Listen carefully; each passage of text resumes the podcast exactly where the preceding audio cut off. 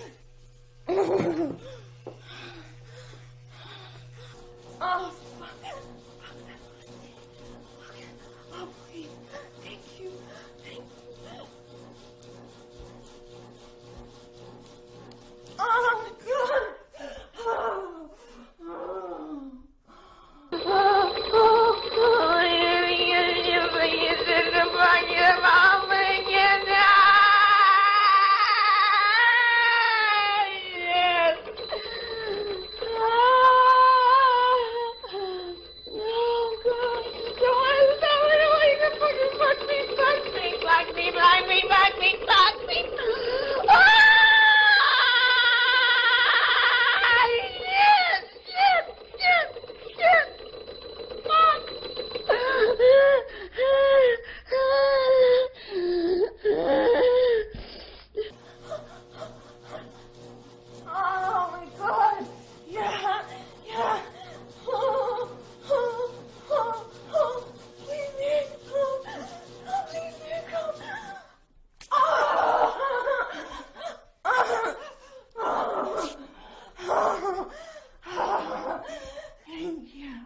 Please let me go.